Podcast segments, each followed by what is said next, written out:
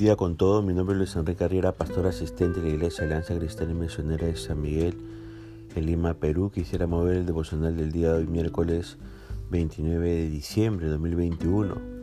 Hoy nos corresponde ver el pasaje Primera de Reyes, capítulo 20, de los versículos 23 al 43. Hemos querido titular este devocional No contaban con mi astucia. Estamos continuando con el devocional del día de ayer, Y nos preguntamos, ¿qué idea le dan los asesores militares al rey Benadad, según los versículos 23 al 25 de este capítulo 20, Primera de Reyes?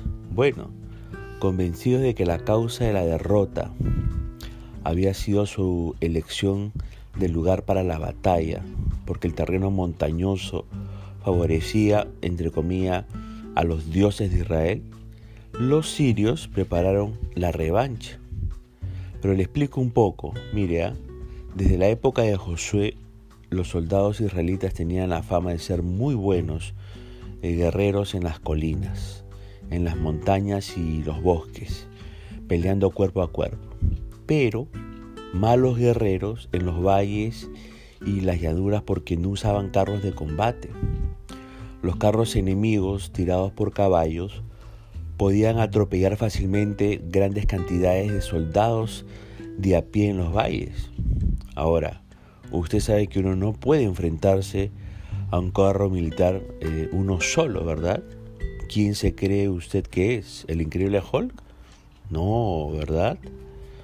Ahora, Benadab confiaba en esto para ganar esta segunda batalla contra Israel.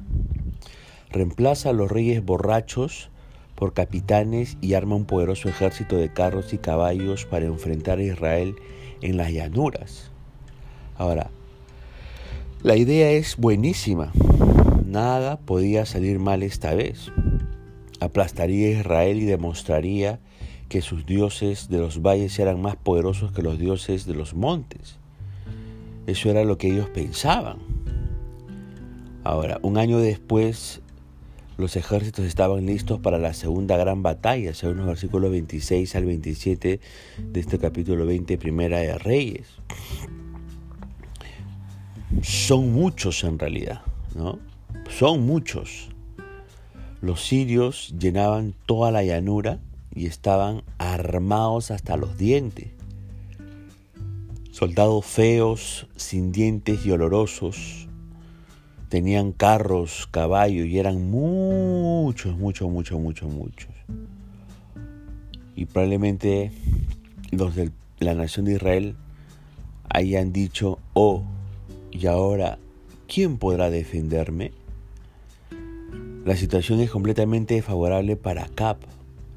Su ejército es insignificante comparado con el ejército sirio. Ahora, si Dios no interviene, estamos fritos, ¿no? Pero ¿qué sucede entonces en el versículo 28? Dice este versículo que el hombre de Dios fue a ver al rey de Israel, Acab, y le dijo, esto dice el Señor, los arameos han dicho, el Señor es un Dios de las montañas y no de las llanuras. Así que derrotaré a este gran ejército por ti. Entonces sabrás que yo soy el Señor. ¡Wow! Un doble wow. Dios se enoja contra la soberbia de los sirios. Y sí, leyó bien. Dios se enoja porque no soporta a los arrogantes, no soporta a los creídos, no soporta a los que, a los que se la van, a los que se la dan de superiores y agrandaditos. El texto dice, ellos conocerán que yo soy el Señor de los montes y el Señor de los valles. Ahora, no es con carros, ni con caballos, ni con ejércitos, ni con fuerzas, sino con mi poder y con mi espíritu, dice Dios. Así que levántese y aplauda. Aplauda al Señor de los ejércitos celestiales. Piensen esto. Ahora, Acab nunca consultó con Dios, ¿no? Acab nunca lo buscó. Desde el versículo 13, siempre es Dios quien toma la iniciativa y le trae una palabra. Es Dios dándole nuevas oportunidades a Acab, al más perverso de los reyes de Israel. Nunca es Acab buscando a Dios por si acaso. Ahora lo que sucede a continuación es una masacre. Digamos que es puré de sirios, rendición total, victoria completa en los versículos 29 al 30 de este capítulo 21 de Reyes. ¿Qué hacen entonces el derrotado rey Benadab y sus humillados capitanes según los versículos 31 al 32? Bueno, conversan de la posibilidad de que el rey Acab les muestre compasión y por ello se pusieron tela áspera y sogas y fueron a ver al rey de Israel, a quien le suplicaron. Su siervo Benadab dice, le ruego que me perdone la vida. Ahora, el silicio era una tela tosca hecha con pelo de cabra y era usada como señal de duelo o de dolor. Colocarse ropas alrededor de la cabeza era un símbolo de sometimiento y esclavitud frente al rey vencedor. Estaban completamente entregados. ¿Y qué actitud toma Acab con el rey Benadab, según los versículos del 33 al 34? Bueno, Acab le muestra benevolencia y le da la libertad. No, ¿cómo vas a hacer eso? Es tu enemigo. Quiso quitarte lo más precioso y hermoso que tenías. Vino a destruirte. Quiso aplastarte como a mosca. Tuvo una actitud arrogante y soberbia delante de Dios. Ahora, ¿Dios lo rechaza y tú lo perdonas? ¿Dios le dice no y tú le dices sí, acá, ¿Estás loco? Ahora, escúcheme bien lo que le voy a decir porque aquí nosotros aprendemos una lección importante. Nunca, nunca acepte lo que Dios rechaza. Nunca ame lo que Dios odia. Nunca tolere en su corazón lo que Dios no tolera. Hay personas que, aunque no sean sus enemigos y tenga que perdonarlas, obviamente para mantener sano su corazón, no pueden estar en su vida, nunca, nunca más. ¿Por qué? Porque son destructivas, son psicópatas, son personas que manipulan y descalifican todo el tiempo, mienten, dicen una cosa y hacen otra.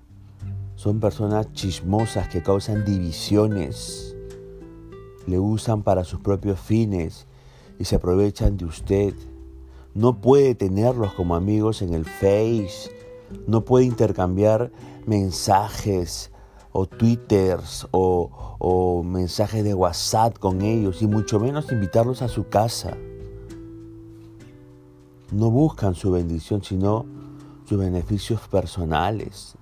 Ahora yo le pregunto, ¿se imagina al profeta Elías tomando café con Acab y Jezabel? charlando como entre comillas buenos amigos? Imposible. No hay forma. No hay forma. Entonces ese tipo de personas usted tiene que alejarse de ellas. Y si usted, aún diciendo que es cristiana o cristiano, tiene estas, esta forma de vivir, arrepiéntase. Y aún le causa problemas a otras personas, qué sé yo, que esté muy cerca de usted, arrepiéntase de verdad. Ahora, ¿cuál es la sentencia que Dios establece sobre Acab por haberle perdonado la vida al malvado rey sirio? Según el versículo 38, 41 y 42.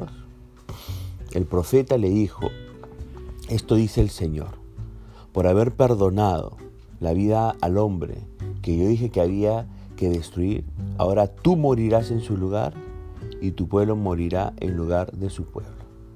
Durísima sentencia, vida por vida, pueblo por pueblo. ¿Y cómo reacciona Acab en el versículo 43? ¿Se arrepiente? ¿Pide perdón?